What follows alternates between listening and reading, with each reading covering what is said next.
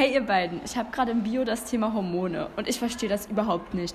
Könntet ihr mir das bitte nochmal erklären? Ihr seid doch der Leistungskurs. Klar, das können wir gerne machen.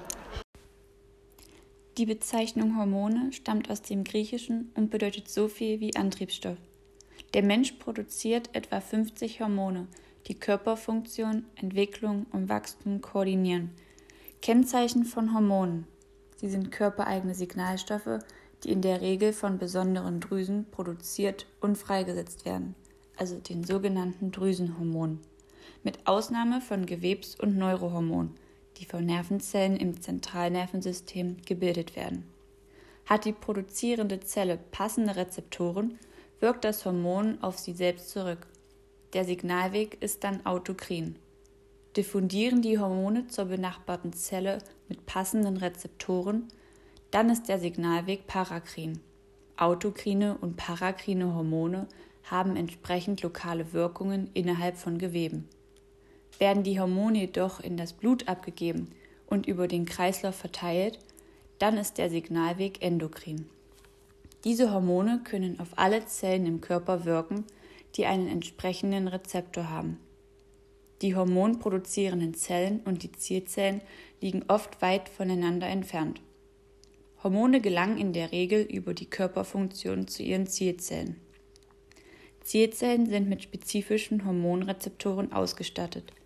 Sie und ganz wichtig, nur sie sprechen daher auf das Hormonsignal an.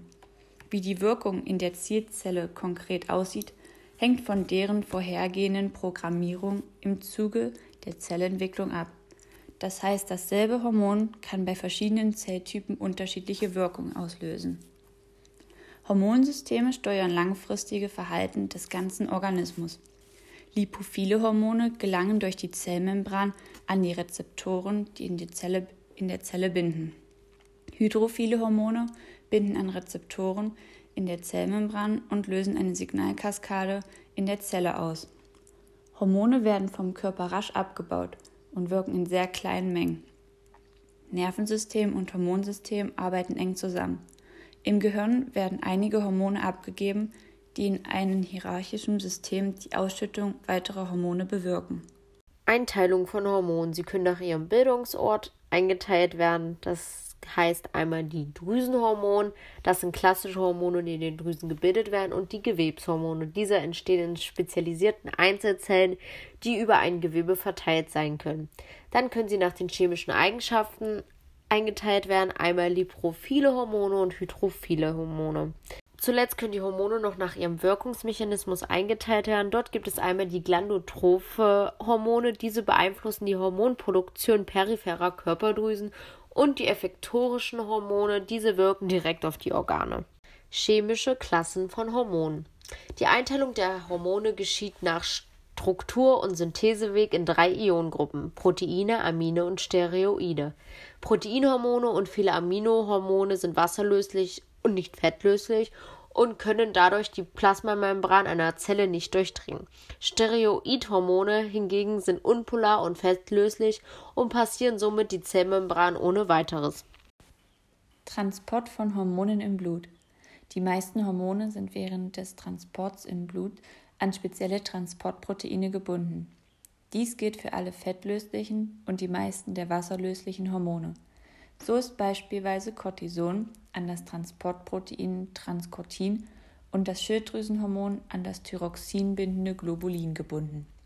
Die Dauer der Bindung zwischen Hormon und Transportprotein wird von einer klassischen Bindungskinetik bestimmt und führt zu einer für jeden Hormontyp charakteristischen Halbwertzeit im Blut. Diese beträgt zum Beispiel für Corticotropin, dies wird im Hypothalamus gebildet, nur 10 Minuten. Für Thyroxin dagegen etwa 7 Tage. Thyroxin wird in der Schilddrüse gebildet. In dieser Zeit können die Hormone das Blut in der Peripherie, also in der Umgebung, nicht verlassen und zirkulieren den Kreislauf. Die Bandbreite der Halbwertzeiten von Minuten über Stunden bis zu mehreren Tagen ist groß und spiegelt sich in der Ansprechzeit der Zielgewebe wider. Das heißt, es ist die Zeit, die vergeht, bis die Hormonwirkung einsetzt. Störung der Hormonausschüttung. Störungen der Hormonausschüttung werden in mehreren Gruppen eingeteilt. Vom primären Hormonüberschuss spricht man, wenn die hormonproduzierenden Zellen zu stark proliferieren, also wachsen, und sich eine Vergrößerung oder auch genannt eine Hyperplasie der Hormondrüse entwickelt. Geschieht dies durch unkontrollierte Zellteilung, so bilden sich Tumore.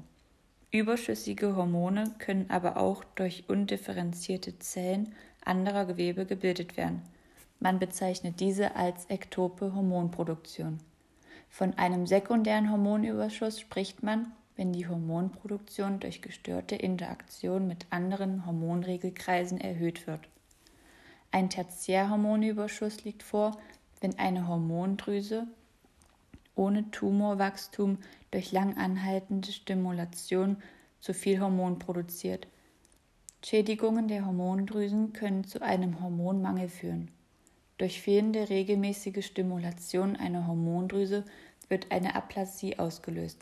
Aplasie bedeutet das Absinken der weißen Blutkörperchen. Solche Schädigungen können als Folge von Infektionen, mechanischer Beschädigung, Autoimmunerkrankungen, Vergiftung oder Durchblutungsstörungen auftreten. Liegt ein Tumor vor, müssen Hormondrüsen oft vollständig entfernt werden. Wirkungsmechanismus. Allgemein unterscheidet man unter lipophile Hormone und hydrophile Hormone. Die lipophilen Hormone sind die Steroidhormone. Diese diffundieren durch die Zellmembran und binden an Rezeptoren im Zytoplasma.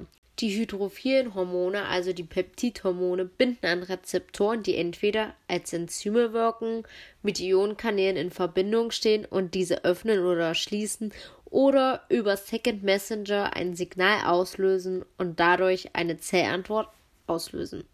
Hydrophile Hormone gelangen nicht durch die Lipiddoppelschicht der Zellmembran, sondern binden an die Rezeptoren auf der Oberfläche der Zielzelle. Jeder Rezeptor ist ein Teil des Transmembranproteins, das auf der Zellinnenseite chemische Abläufe in Gang setzt, sobald sich eine Konformation durch Bindung eines Hormonmoleküls ändert. Viele Hormone lösen ihre Wirkung in der Zielzelle aus, indem sie ein bestimmtes Enzym aktivieren.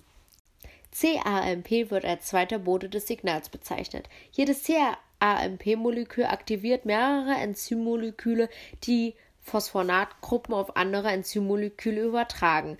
Dadurch wird die Wirkung eines Hormons in der Zelle millionenfach verstärkt. Die am Ende erreichte Wirkung hängt von der Art der Zelle ab. Sie kann zum Beispiel Stoffwechselvorgänge oder Ionenkanäle beeinflussen. Der Zerfall des Hormonrezeptorkomplexes und der Abbau des CAMP beendet die Hormonwirkung. Hormonklassen. Es gibt eine Klassifizierung nach Molekülstruktur, Peptidhormone, Steroide und Aminohormone. Mit dieser Einteilung sind nicht nur chemische Eigenschaften, sondern auch teilweise die Wirkungsmechanismen berücksichtigt. Aminohormone. Die meisten Aminohormone entstehen aus den Aminosäuren Tyrosin, zum Beispiel die Schilddrüsenhormone. Eine Ausnahme macht Melatonin, dessen Biosynthese von Tryptophan ausgeht.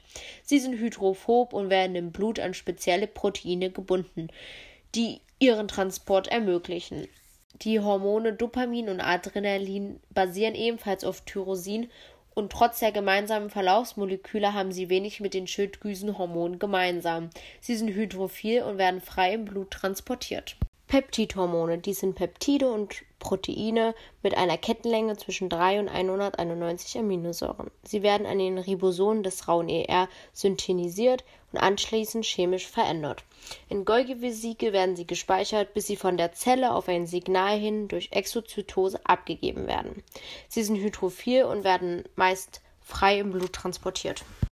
Stereo, Stereo Steroidhormone. Sie synthetisieren im glatten ER und werden von der Zelle nicht auf Vorrat produziert. Steroidhormone. Dessen Synthese ist im glatten ER und diese werden nicht auf Vorrat produziert. Die Vorstufe der Steroide werden in den endokrinen Zellen gespeichert und bei Bedarf können die Hormone daraus hergestellt werden. Sie verlassen unmittelbar nach der Synthese die endokrine Zelle durch Diffusion oder Exozytose und werden im Blut an Transportproteine gebunden. Beispiele von Hormonen. In der Schilddrüse befindet sich das Hormon Calcitonin. Dies ist ein Peptid und dient zur Steigerung des Calciumspiegels im Blut. In den Hoden befindet sich das Hormon Androgen. Dies ist ein Steroid und dient zur Förderung der Samenzellbildung und zur Förderung der Entwicklung und Aufrechterhaltung sekundärer männlicher Geschlechtsmerkmale. Im Nebennierenmark befinden sich die Hormone Adrenalin und Noradrenalin. Sie gehören zu den Aminen. Sie sind zur Steigerung des Blutglukosespiegels, zur Steigerung der Stoffwechseltätigkeit und zur Verengung oder Erweiterung von Blutgefäßen.